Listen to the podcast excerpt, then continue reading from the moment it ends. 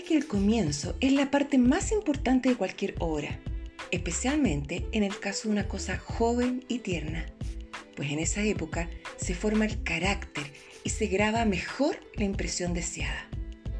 Cometeremos entonces el desatino de permitir que los niños oigan cualquier historia que pueda inventar cualquier persona y que sus mentes reciban ideas que en general son lo contrario de aquello que deseamos que ellos tengan cuando crezcan? No podemos permitirlo.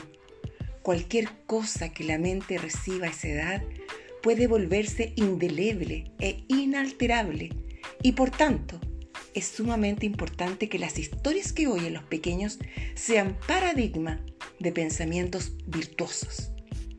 Entonces, nuestros jóvenes morarán en una tierra de salud, entre bellas vistas y sonidos, y recibirán lo bueno en todo, y la belleza, emanación de obras gráciles, se introducirá en ojos y oídos, como una brisa saludable de una región más pura, e inadvertidamente guiará el alma, desde los primeros años, hacia la semejanza y simpatía con la belleza de la razón.